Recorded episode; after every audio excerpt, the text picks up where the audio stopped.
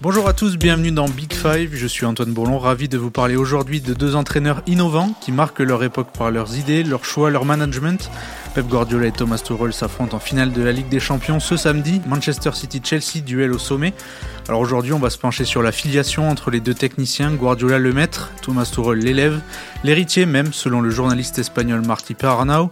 On va se demander quelle est la genèse de cette relation, quels sont leurs concepts, les perceptions que l'on se fait d'eux aussi en Angleterre. On va parler d'idées, de méthodes, jusqu'à glisser en fin d'émission vers cette très attendue finale. Et avec moi pour parler de tout ça, j'ai d'abord Pierre-Étienne Minondio, doctoresse Angleterre ici à l'équipe. Salut Pierre-Étienne. Salut, bonjour à tous. Et puis non pas un, mais deux londoniens aujourd'hui, Philippe Auclair déjà. Salut Philippe. Salut Antoine, salut à tous et à toutes. Et on souhaite la bienvenue aussi dans Big Five à Marcus Kaufmann qui a écrit une super biographie de Thomas Tuchel aux éditions Marabout. Salut Marcus, bienvenue. Salut tout le monde, merci pour l'invitation. Mais voilà, vous avez le casting et le menu, c'est parti. Alors avant de commencer, petit flashback, nous sommes le 6 novembre 2015, Pep Guardiola et Thomas Tuchel s'affrontent et à l'issue du match entre le Bayern et le Borussia, ils calent un petit moment pour dîner la semaine d'après. Alors pour synthétiser, il s'en suivra une profonde discussion sur le jeu au Schumanns Bar de Munich. Les Verts et les Salières servent à imaginer des actions. Pep dira ensuite que si l'Allemagne se convertit au jeu de position, ce sera à mettre au crédit de Tuchel. Alors Marcus, je vais commencer par toi. Cette filiation, euh, comment elle s'est construite? C'est l'époque où, euh, l'un coach Mayence et l'autre le Bayern, ou c'est quelque chose qui a mûri dans l'esprit de Tourelle euh, bien plus, bien plus tôt en, voyant les, équipes de Guardiola? Non, je pense que c'est quelque chose qui a mûri sur, mûri sur, la, sur la durée. Je pense qu'il y a, je sais pas si on peut vraiment parler de filiation pour être, pour être honnête. On peut parler de points communs et de, et de différences entre les deux, mais les, les, points communs, ils sont assez, ils sont assez évidents. Déjà, c'est deux entraîneurs qui, ont, qui viennent de la même génération. Ils ont deux ans d'écart, il me, il me semble. Ils ont du coup grandi avec les, avec les mêmes références de, de beaux jeux. Donc les deux parlent de l'Ajax, le Barça, l'Arsenal d'Arsène Wenger aussi. Et il euh, faut aussi rappeler qu'ils ont, ils ont évolué à des postes similaires quand, quand ils jouaient, qui euh, l'un comme, comme libéraux dans un style euh, longiligne assez similaire à celui de Guardiola, qui était bien sûr plus avancé sur le, sur le terrain, mais deux rôles qui du coup leur ont donné une, une grande perspective sur le, sur le jeu et de, on va dire un rôle d'organisateur sur le, sur le terrain. Et ensuite, ce qui les rapproche le, plus, c'est vraiment la, passion commune qu'ils ont pour, pour le jeu, mais vraiment le, le, contrôle, du, le contrôle du jeu. Je pense que c'est vraiment là-dessus qu'il faut, qu'il faut insister. Ils ont cette, cette vision de leur métier et euh, on va dire de l'importance du, concept de, création qu'on retrouve dans, dans, toutes leurs, dans toutes leurs équipes. Ils sont non seulement passionnés par le jeu, mais ils sont aussi passionnés par la, la création et l'impact qu'un entraîneur peut avoir sur le, sur le travail de, euh, de, de ses joueurs. Euh, et je pense qu'on parle de style de jeu dans les grandes lignes, on peut parler de, filiation dans le sens où euh, c'est deux entraîneurs qui aiment avoir euh, euh, des équipes qui sont actives aussi bien avec le ballon dans le mouvement que, que sans le ballon dans le, pressing. Mais ensuite, on, peut voir de grosses différences en termes d'utilisation de la, possession entre, le, entre les deux. Hmm. Et, Philippe, selon toi, c'est comment tu définirais la relation qu'ils peuvent avoir? C'est quoi? C'est du respect mutuel? C'est de la curiosité aussi envers ce que fait l'autre? Ah, je pense que la curiosité, de toute façon, est une de, un des autres points communs, euh, euh, en, sus de ceux qu'a déjà mentionné Marcus, euh, que le respect est absolument évident et un respect que je pense, parce qu'on parle en fait de deux, entraîneurs qui, s'ils ne sont pas des, égaux sur le plan du palmarès, quand je dis des égaux, c'est G-A-U-X, hein, au passage. Il y a aussi des égaux GOS hein, qui sont on peut difficilement laisser de côté. Mais que si jamais les palmarès ne sont pas comparables, par contre, c'est vrai, il y a quoi C'est deux ans et demi d'écart entre les deux, comme disait Marcus, et, le sentiment que tous les deux euh, sont maintenant, je pas sur un pied d'égalité, on va pas dire ça, parce qu'il y a toujours, bien évidemment, Guardiola reste celui qui est devant, euh, c'est l'homme au titre, c'est l'homme qui a Manchester City, euh, peut-être le club le plus riche de, la planète, en tout cas au niveau des ressources qu'ils peuvent mettre en, jeu. Euh, n'en est pas encore à ce niveau-là, mais ils ont eu ça va plus loin que je pense qu'une simple hum, qu'une simple relation de respect entre les deux. Je pense en effet qu'il y a, ils s'intéressent beaucoup à la façon dont l'un et l'autre euh, euh contrôlent leur équipe. Encore que, il y a une chose, c'est dire, c'est une question que je vais vous poser, c'est un sentiment personnel. J'ai l'impression que quand on voit le Thomas Tuchel, en tout cas de Chelsea cette année, je vois un Thomas Tuchel beaucoup plus pragmatique peut-être euh, moins idéaliste entre guillemets, moins jusqu'au boutiste que le Pep Guardiola qu'on connaît, qui est avec, Juan Malilo, qui euh, qui a cette, vision du jeu. Même s'il a changé son approche du jeu cette, saison, on en parlera peut-être d'ailleurs au niveau de, du, dynamisme, au niveau de également de certains dispositifs tactiques. J'ai l'impression que le Tourelle que moi je vois avec Chelsea est quelqu'un qui est beaucoup plus pragmatique. c'est pas un homme de système au singulier, c'est un homme de système au pluriel. Et je sais, je sais que Marcus avait passé pas mal de temps à décortiquer euh, les, les, formations qu'il utilisait à Mainz, euh, au Borussia, etc., lorsqu'il avait préparé sa, sa, sa, biographie. Mais quand je, quand je le vois aujourd'hui à, à Chelsea, j'ai l'impression que c'est en effet le pragmatique que l'on voit plutôt que l'idéaliste. Pierre-Etienne, tu es dans, es dans cette idée-là aussi? Je, je, rejoins complètement ce que vient de dire Philippe, à, à une très légère nuance. Enfin, je rejoins un peu ce qu'il dit. C'est dans le sens où je pense que ça aurait été très vrai, peut-être si on comparait avec la saison, les saisons précédentes de Guardiola. Mais là, on peut quand même un, un peu dire que cette année, il est, il est un peu plus pragmatique. Mm. Je sais pas si c'est le bon terme, Guardiola, mais il, il s'est quand même un peu adapté. En tout cas, je trouve que un de leurs grands mérites cette saison, c'est d'avoir, euh, de s'être adapté, de s'être adapté au, au, à la pandémie, quoi, et, et au fait que c'est un calendrier complètement délirant et qu'on a l'impression qu'ils ont mis en place tous les deux des systèmes de jeu qui sont différents, mais qui ont le mérite de gérer quoi. On voit bien que Guardiola, euh, voilà, il fait un peu plus tourner euh, et que, que Tourelle aussi fait attention à, gérer ses temps forts aussi. Et, par exemple, si on compare, ça n'a rien à voir avec le Liverpool qui était tout en intensité de, club. On a l'impression que s'ils ont chacun trouvé un moyen d'économiser euh, les efforts de leur équipe dans un contexte où on joue énormément, où il n'y a pas de repos et il faut, voilà, il faut enchaîner le résultat. J'ai l'impression qu'ils se rejoignent un peu dans ce pragmatisme-là. Et, Marcus, euh, ça c'est quelque chose, euh, que ce soit à Paris, à Chelsea et Guardiola surtout, à chaque conférence de presse, il le rabâche, cette question de rythme, de, de, contrôle, c'est quelque chose qu'on a, qu'on a toujours vu, euh, chez Guardiola évidemment de, depuis des années, euh, chez Tourelle, que ce soit à Dortmund et même encore plus loin à Mayence, et, et dans l'idée qu'il se faisait de, de ce que devait être euh, son équipe.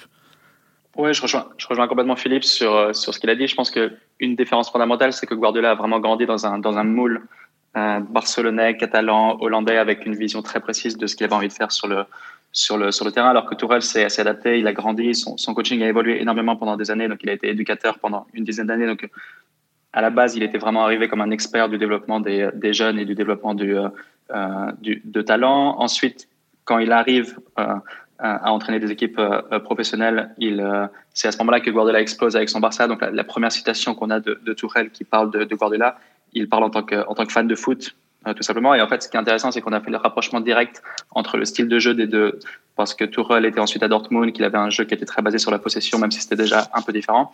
Mais en réalité, quand on revoit les citations de Tourelle sur Guardiola, il admire surtout euh, l'humilité de son, son Barça, et je pense qu'il admire le coach Guardiola dans le sens de, dans sa capacité à transmettre ses idées euh, aux joueurs les plus payés, euh, les plus payés au monde. Je pense que c'est ça qu'il admirait vraiment, c'était cette humilité de l'équipe, plus que le style de jeu, euh, l'esthétique ou, euh, ou, autre.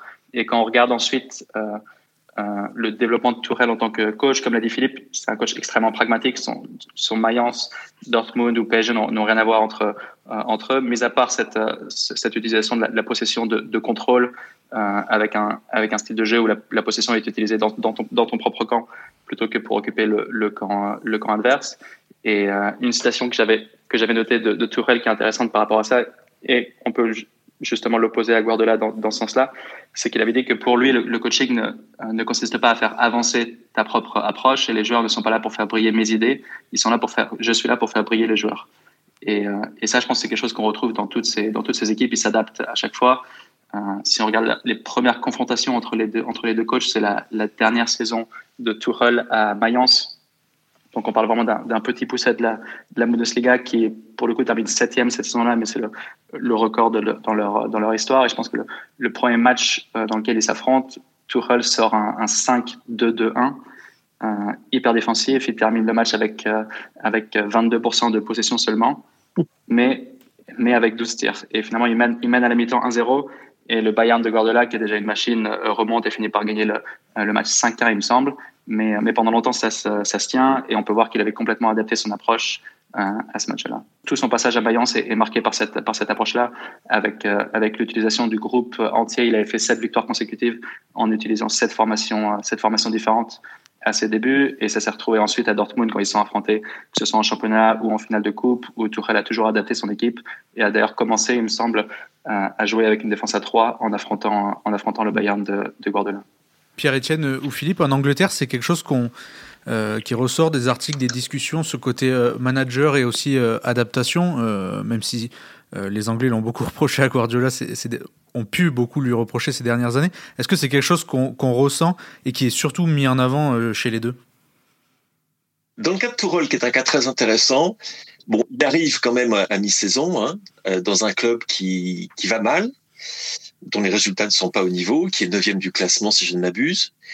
Et mais il prend la place d'un entraîneur qui est très populaire, très populaire euh, auprès des fans, même s'il est peut-être un petit peu moins auprès de ses joueurs. Le vestiaire est, est quand même sérieusement divisé. Mais je dirais que Tourelle est encore en phase de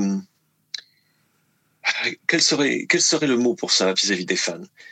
Il est encore en train de les convaincre qu'il a été le bon choix à cause du lien émotionnel qui unissait les fans de Chelsea à Frank Lampard et au fait que, par exemple, il a des relations un petit peu compliquées avec certains joueurs comme Tammy Abraham, par exemple, euh, qui sont écartés du, groupe. Et euh, on lui a parfois reproché son favoritisme pour Kai Havertz et puis pour Timo Werner, bien évidemment, qui va être l'un des joueurs sur lesquels on va certainement, qu'on va regarder certainement de plus près lors de la finale. Mais je dirais qu'il est encore en phase de, il est admiré, je pense, par tout le monde et respecté par tout le monde pour ce qu'il a déjà accompli. Euh, avec Chelsea, la façon dont il a remis cette équipe en place. Il n'y a pas beaucoup de gens, je pense, qui s'imaginent qu'il va rester très longtemps parce que ça, tout, le monde vous le confirmera, ça se termine toujours mal avec Thomas Tuchel et ça se termine toujours mal avec tous les entraîneurs de Chelsea. Donc le cocktail est, parfait, parfaitement mis en place pour qu'on ait une, magnifique explosion dans pas très longtemps. Mais il est encore en phase, à mon avis, de, totalement pour totalement convaincre les gens qu'il s'agit vraiment là d'un entraîneur de qualité internationale. Pep, il avait déjà ce statut quand il est arrivé. Euh, ne l'avait pas. Et, et, Pep a mis du temps lui aussi à se faire à ce championnat d'Angleterre. Souvenez-vous la première saison où il se plaignait en conférence de presse euh, de, de ce qu'il jouait contre des équipes qui, qui balançaient, qui étaient toutes là pour le ce qu'il appelle the second ball, qui est une expression un peu plus anglaise, euh, qui est pour ce deuxième ballon qu'on a vaguement essayé de, de dégager de, de, la surface de la réparation. C'est ce bombardement aérien, on récupère le deuxième ballon. Et il trouvait ça un petit peu, je dirais presque un crime de lèse-majesté vis-à-vis du jeu que lui voulait faire euh, partager et jouer par son équipe. Et il a complètement changé de ce point. Il a changé de ce point de vue-là. Pas complètement changé, mais il a changé de ce point de vue-là. Et d'ailleurs, le recrutement en est la preuve. Mais il y a, du côté de Tourelle, à mon avis, il y a encore du chemin à faire pour que Tourelle, même s'il s'est magnifiquement adapté lui-même et adapté son travail aux spécificités du championnat d'Angleterre pour qu'il convainque tout le monde qu'il qu'il a sa place ici de la même façon que Pep Guardiola l'a. Oui, je, rejoins complètement euh, ce qui vient d'être dit. Euh, pour échanger souvent avec des fans de, City et de, Chelsea, ce qui est intéressant, ça fait d'ailleurs un point commun entre les deux, c'est qu'effectivement, et je pense qu'ils sont dans les deux clubs profondément respectés, évidemment, c'est des, managers qui ont, réussi à avoir des résultats, mais qu'il y a toujours une petite distance malgré tout. Alors Philippe l'a dit, dans le cas de Chelsea, c'est en grande partie parce qu'il y avait Lampard avant. Et Lampard, ce qui était très important pour les supporters de Chelsea, c'est qu'il donnait tout un sens au fait qu'il donnait une continuité. Quoi. Et c'était contre. Euh, voilà, on dit. Les, fans adverses, ils disent toujours sur Chelsea You ain't, no, you ain't got no history. Ce qui est faux, mais enfin, c'est le reproche de dire que c'est un, club qui s'est basé uniquement sur l'argent. Et, et, donc, en fait, le fait qu'il y ait Lampard, ça donnait tout un sens, en fait. Ça disait, lui, c'était un grand joueur, maintenant, c'est notre entraîneur et c'est notre histoire. Et le fait qu'ils appellent Tourelle, c'est plutôt, bah, on revient à, à l'ADN récent de, Chelsea qui était euh, bah bon, on prend un des meilleurs euh, coachs du monde et on le paye très cher. Et concernant City, il y a une grève qui est, qui, est, forte mais qui n'est pas non plus totale parce que voilà, quand on discute avec les fans de City, ils admirent, mais il n'y a pas non plus de fascination pour plusieurs raisons, et notamment aussi parce que, parce que Guardiola est obsédé par la Champions League et, que c'est bon, euh, voilà, c'est pas non plus l'obsession numéro un des supporters de City. Et Marcus, si on, si on revient à la base, qui, est leur travail quotidien, euh, l'entraînement, euh, comment tu comparais les, euh, les, les, deux façons de faire J'ai eu la chance de parler avec Eliakim Mangala la semaine dernière, qui disait que Guardiola était vraiment répétitif dans l'idée de d'inculquer des idées et, des automatismes. Tourelle peut-être un peu plus curieux, original dans les exercices qu'il propose, sans aller dans le n'importe quoi évidemment. Comment tu comparais ça et tu expliquerais tout ça?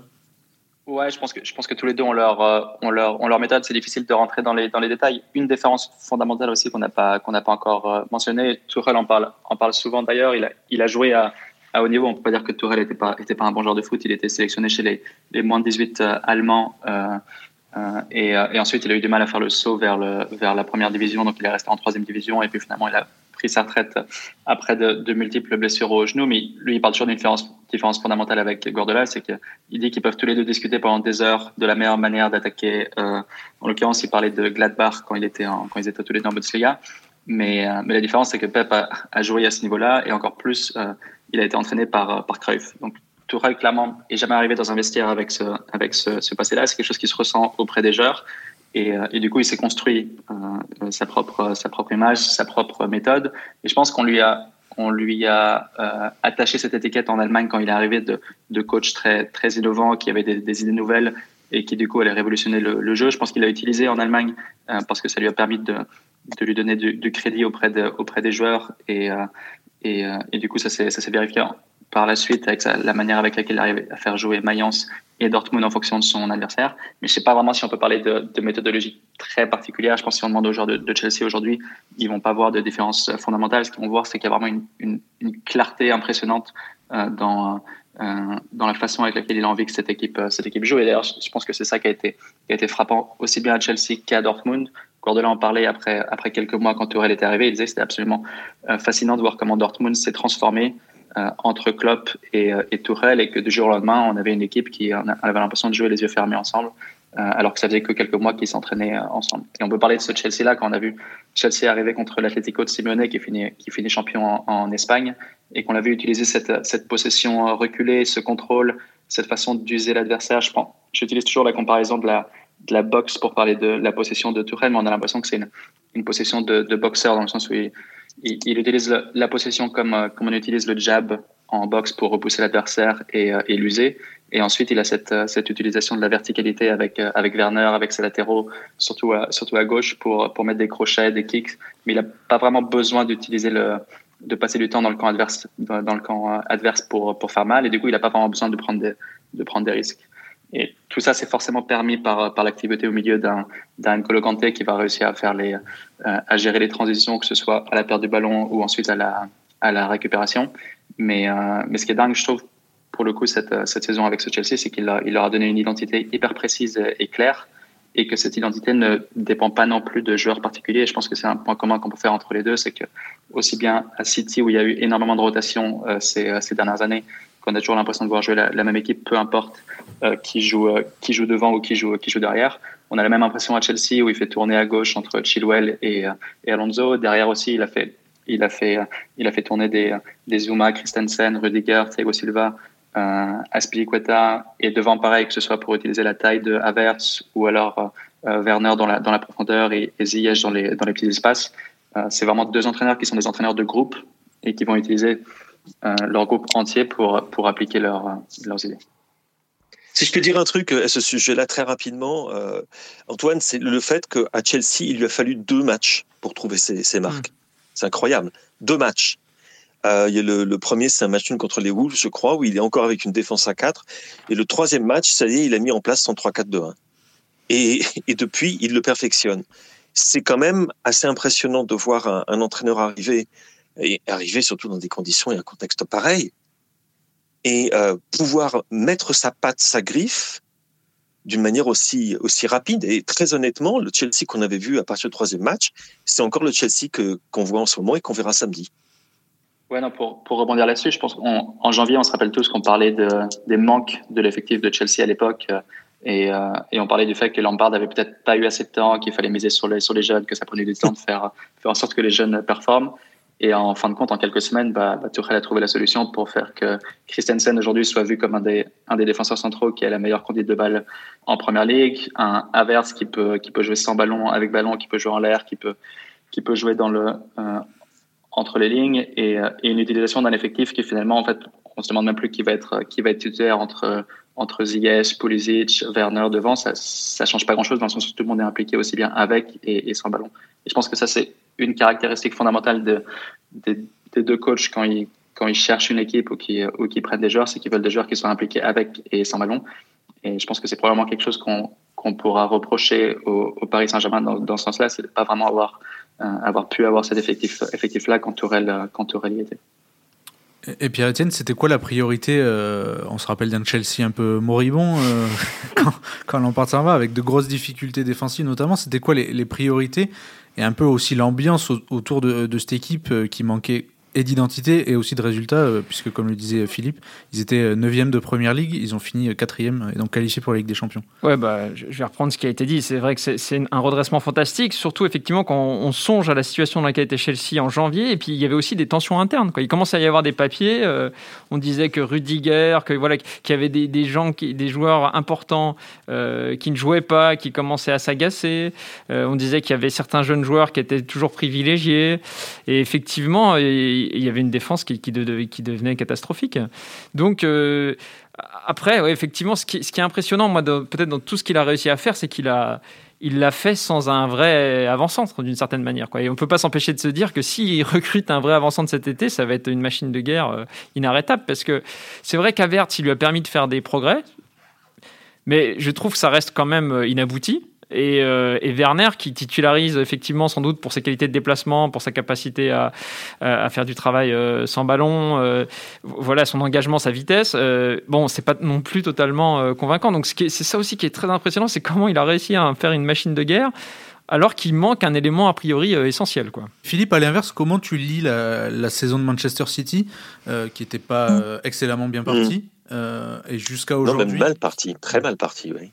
Ils étaient 13e un moment. Euh, et avec des performances, on se souvient de la, raclée passée par Leicester. Mais ce qui était étonnant à l'époque, c'était le calme de Guardiola. Quand on, je me souviens très bien de, de, ses interviews après le match contre Leicester, où il perd 5-2. Et on sentait que non, non, non, il avait, il avait les choses en main, il avait son, son, ses plans en tête. Je crois que l'arrivée de Juan Malilo l'a beaucoup calmé, d'une certaine manière. Non, mais c'est vrai. Est-ce que oh, il y a une chose également qu'ils ont en commun, c'est que ce sont des passionnés. Sur le banc de touche, c'est des gens qui vivent le, foot à fond, etc., qui se démènent, qui sont aussi des, des coacheurs en direct, qui donnent beaucoup d'instructions depuis la, la, ligne de touche, ce qui n'est pas le cas de nécessairement de beaucoup de leurs managers. Euh, mais euh, j'ai l'impression que Lilo a, a certainement le fait d'avoir un adjoint que Pep puisse considérer comme étant son égal, parce que vraiment il considère Lilo comme son, son, son, son égal ça a beaucoup aidé à, je dirais, à pacifier en quelque sorte son approche du jeu. Euh, je trouve qu'il y a également, on en a parlé pour commencer, une certaine forme de pragmatisme. Et la façon dont ils ont su gérer cette saison est franchement, sincèrement, admirable. Il n'y a, a, pas d'autre mot admirable. Le turnover, ça leur a parfois pas trop souri parce que bon, euh, souvenez-vous quand il joue contre Chelsea justement en Coupe d'Angleterre, il fait huit changements par rapport au, groupe qui avait gagné contre le Borussia Dortmund et bon et on connaît, on, sait le résultat, c'est en fait c'est Chelsea qui en profite. Mais euh, sinon, la gestion du groupe a été très astucieuse. Il y a une chose également, c'est que j'ai l'impression que maintenant, même si c'est vrai qu'il se repose sur un groupe dont tous les, les membres sont euh, appelés à avoir à jouer un rôle, j'ai le sentiment qu'il y a quand même un, pour la première fois, il y a un 11 type pour Guardiola dans cette équipe. Ce qui, n'était jamais arrivé auparavant. Avec peut-être deux, trois postes où on se dit, bon, peut-être latéral gauche, est-ce que ça va être Zinchenko, ça va être Cancelo, hmm, peut-être, on ne sait pas trop, Cancelo, Walker sur la droite, mais par contre, on sait que ça sera Stones et Diaz, on sait, que ça sera Ederson, on sait que devant, ça sera Phil Foden et Raheem Sterling, on sait que ça sera Riyad Mahrez plutôt que, euh, que Bernardo Silva, on sait que ça sera évidemment Kevin De Bruyne, euh, ça sera Gundogan.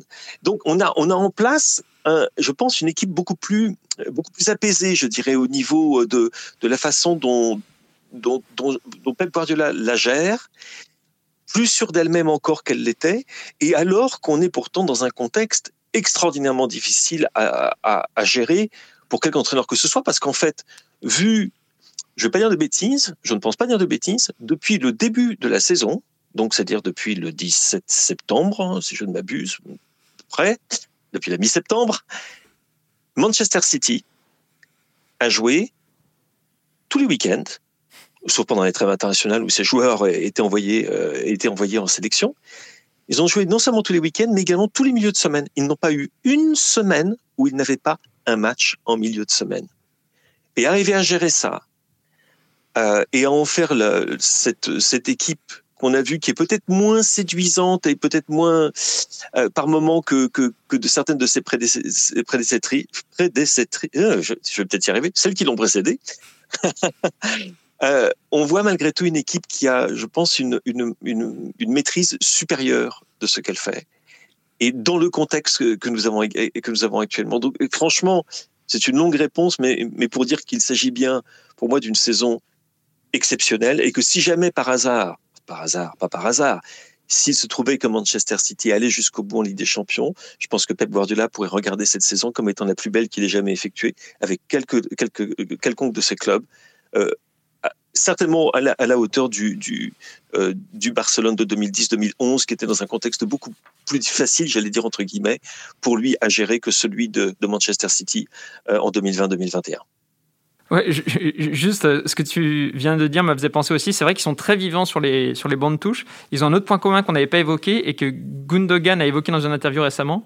Il disait c'est quoi les points communs entre les deux? Il disait ils sont excellents tactiquement et ils ont une capacité à impacter le cours d'un match par leurs décisions et à redresser une mmh. situation euh, en cours de match. Et c'est vrai qu'ils ont à la fois ce côté euh, très énergique, ils vivent le match, et à la fois ils ont souvent l'acuité de prendre les bonnes décisions, les réorganisations tactiques, les changements.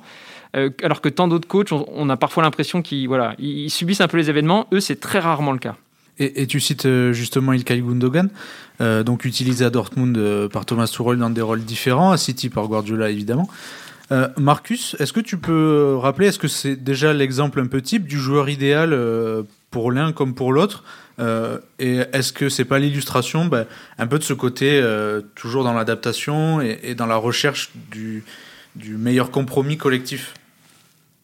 Oui, bien sûr. J'avais interviewé Gundogan justement pour, la biographie de, de Tuchel et lui, il avait parlé de génie tactique tout simplement et, et aussi de, de dingue de, de, travail. Je pense que Marc Bartra parlait, aussi de fin de jeu, fin dans le sens euh, donc FIM hmm. euh, pour pour parler de Guardiola et de et de Tourelle. C'est deux, deux entraîneurs modernes dans le sens où ils ont vraiment euh, ils ont vraiment envie d'avoir cet impact sur le sur leur équipe. Ils ont vraiment envie d'être protagonistes et et on les voit jamais être passifs, que ce soit avant, pendant ou après ou après les matchs.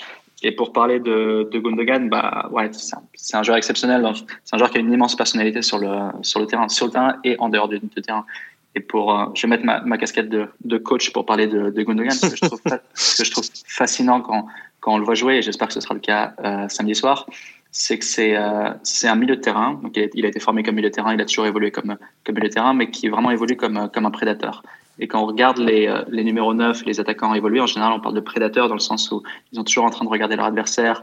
Non seulement ils vont scanner le terrain pour, euh, pour voir la position du ballon, du but, du gardien, mais ils vont aussi regarder leur, surtout les, euh, les défenseurs centraux qu'ils affrontent et ils vont vivre ce duel pendant, pendant tout le match. Et quand on regarde Gundogan, il a cette même attitude, mais envers les milieux de terrain adverses et on le voit toujours scanner son, son milieu de terrain, son adversaire direct sur le, sur le terrain et guetter ses, moindres mouvements. Je pense que c'est pas un hasard si finalement c'est, c'est lui qui a réussi à expulser Ganagai, Ganagai contre le, contre le Paris Saint-Germain parce qu'il s'était rendu compte que, que Gay devenait, devenait nerveux pendant ce, pendant ce quart d'heure un peu, un peu tragique pour, pour Paris.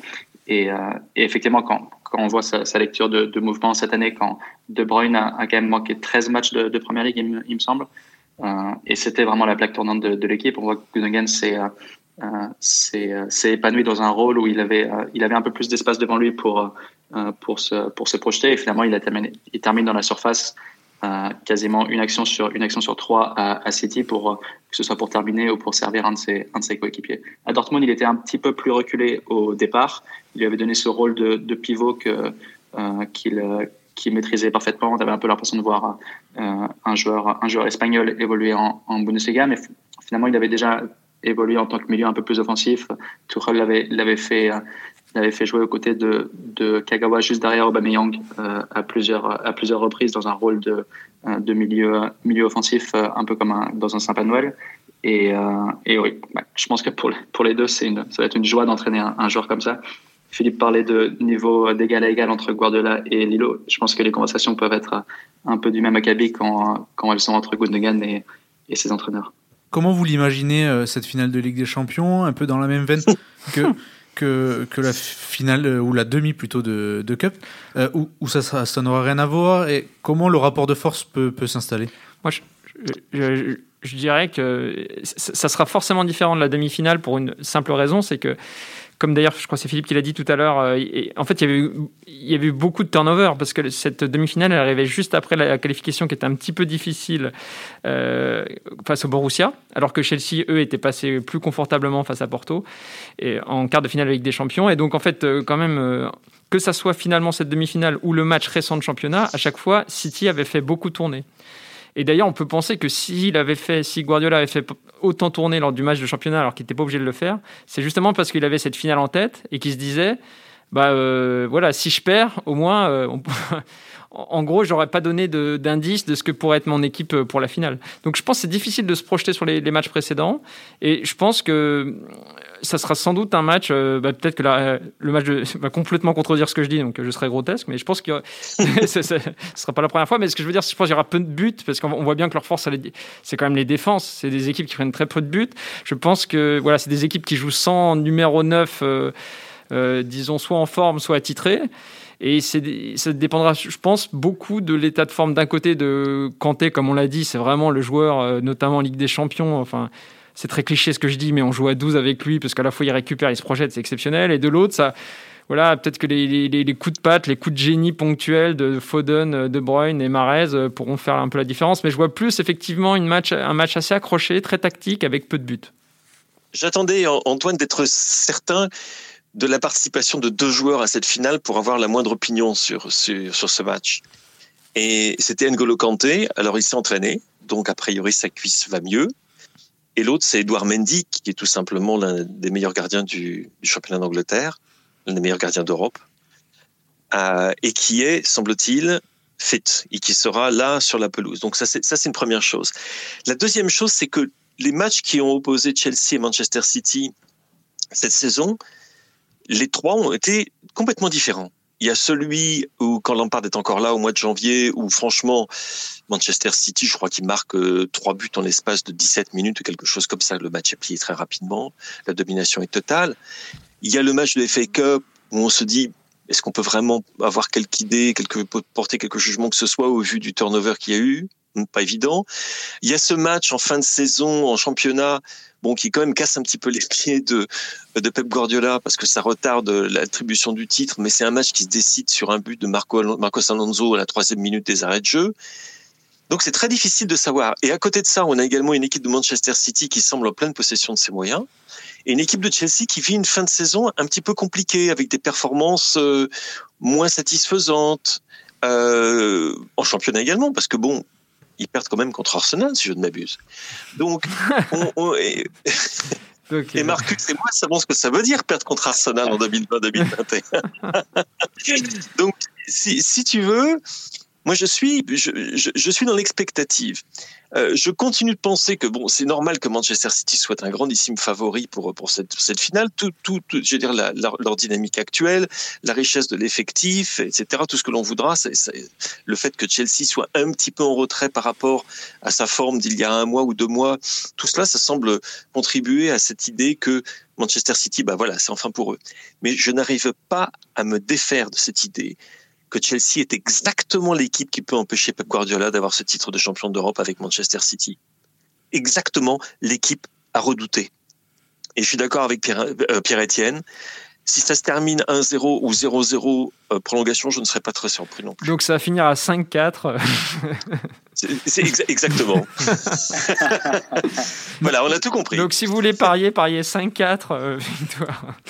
Marcus, sur, ce, sur cet affrontement euh, Guardiola-Tourelle, et puis sur peut-être aussi les, perspectives des, des, deux hommes, le mot de la fin peut-être là-dessus? Ouais, bah, je pense que pour, pour tous les amoureux des, euh, des, oppositions tactiques, ça va être un duel, euh, un duel fascinant. Ça va être deux équipes qui, euh, qui cherchent à contrôler le match euh, et d'utiliser la, à utiliser la possession pour, pour défendre. Donc forcément, on peut s'attendre à un duel euh, un petit peu ennuyant au point de vue du, spectacle. Mais je pense que pour ceux qui, pour ceux qui apprécient les, les rapports de force et de, et de voir des de voir ce genre, ce genre de duel. Je pense que si on regarde les deux derniers matchs qui, comme l'a dit Philippe, ont été très différents, on a eu, on a eu la possession qui a été partagée dans les, dans les deux matchs. Le premier en, en, coupe. Finalement, City avait, avait plutôt dominé en termes de, en termes de tirs. Je pense que Chelsea fait, fait que 5 tirs, mais, mais a deux buts, deux buts annulés. Je pense que sur les, sur les deux matchs, il y a, quatre buts refusés par la VAR. Il y a le penalty manqué par, par Aguero également dans le, dans le match de, dans le match de Première Ligue. Donc, je pense qu'il va y avoir plus d'actions que, que ce qu'on peut, ce peut penser. Et moi, je suis curieux de voir ce que, ce que va préparer Guardiola pour, pour essayer d'occuper la, euh, la surface de, Chelsea, qui, je pense, peut être le, point faible de, euh, de, de, cette équipe. On, l'a vu contre Paris que, que, le match avait été débloqué, euh, le match aller avait été débloqué au moment où, euh, finalement Diaz et Stone se retrouvaient dans la surface parisienne et, et offrir un peu de duel à, à Marquinhos et, et Kimpembe. Je suis curieux de voir comment Guardiola va utiliser ces, ces trois attaquants avec De Bruyne, Foden et, et Mares pour essayer d'occuper la, la surface adverse. Et je pense que Tourelle serait très content de, de voir les, les, milieux de City se projeter dans la surface pour pouvoir inviter cette pression et ensuite repartir derrière avec ses, avec ses flèches. Et même derrière, on aura des duels exceptionnels avec, avec les flèches de Chelsea, mais aussi les flèches défensives de, City, qui sont Walker, Walker et, et, Diaz, qui peuvent défendre en un contre un sur, sur 50 mètres sans, sans problème. Donc, euh, donc ouais, je pense qu'on va, je pense qu'on va se régaler. Et je pense que Philippe a raison aussi de souligner euh, la, la, cruciale présence la présence cruciale de, euh, Mendy parce que ça, ça pourrait changer, ça pourrait tout changer si Mendy était pas était pas au rendez-vous. Oui, parce que c'est aussi un distributeur exceptionnel du ballon. C'est pas seulement quelqu'un qui est grand sur sa ligne, qui est quelqu'un qui a de l'autorité, qui donne confiance à sa, défense. Mais quand on voit la façon dont, euh, je pense qu'avec Ederson, c'est certainement le meilleur manière de ballon, et encore mieux qu'Allison, je dirais de manière peut-être moins spectaculaire, mais absolument essentielle pour le type de jeu que euh, que que, que Chelsea doit, doit, doit, pratiquer avec Tuchel. Quand on a un gardien qui est capable comme ça de trouver euh, la, la, passe simple, alors qu'il y a un pressing en face, c'est un c'est un atout absolument énorme et ils l'auront ils l'auront ce week-end. Et d'autant plus que ouais, si t'as pas Mendy, t'as Kepa et c'est. C'est aucune certitude. Il y a aussi ça, oui. Eh bien merci messieurs, je, crois qu'on a fait le, tour de la question. Pep Guardiola, Thomas Tuchel, ce sera donc euh, samedi euh, euh, pour la finale de la Ligue des Champions, coup d'envoi à 21h. Euh, pour aller plus loin, je vous invite à lire le journal L'équipe d'ici là et pourquoi pas lire ou relire le livre de Marcus Kaufmann sur Thomas Tuchel. Merci à tous d'avoir écouté Big Five. On se retrouve la semaine prochaine. D'ici là, retrouvez tous nos épisodes sur le site de l'équipe et toutes vos plateformes de podcast. À très vite.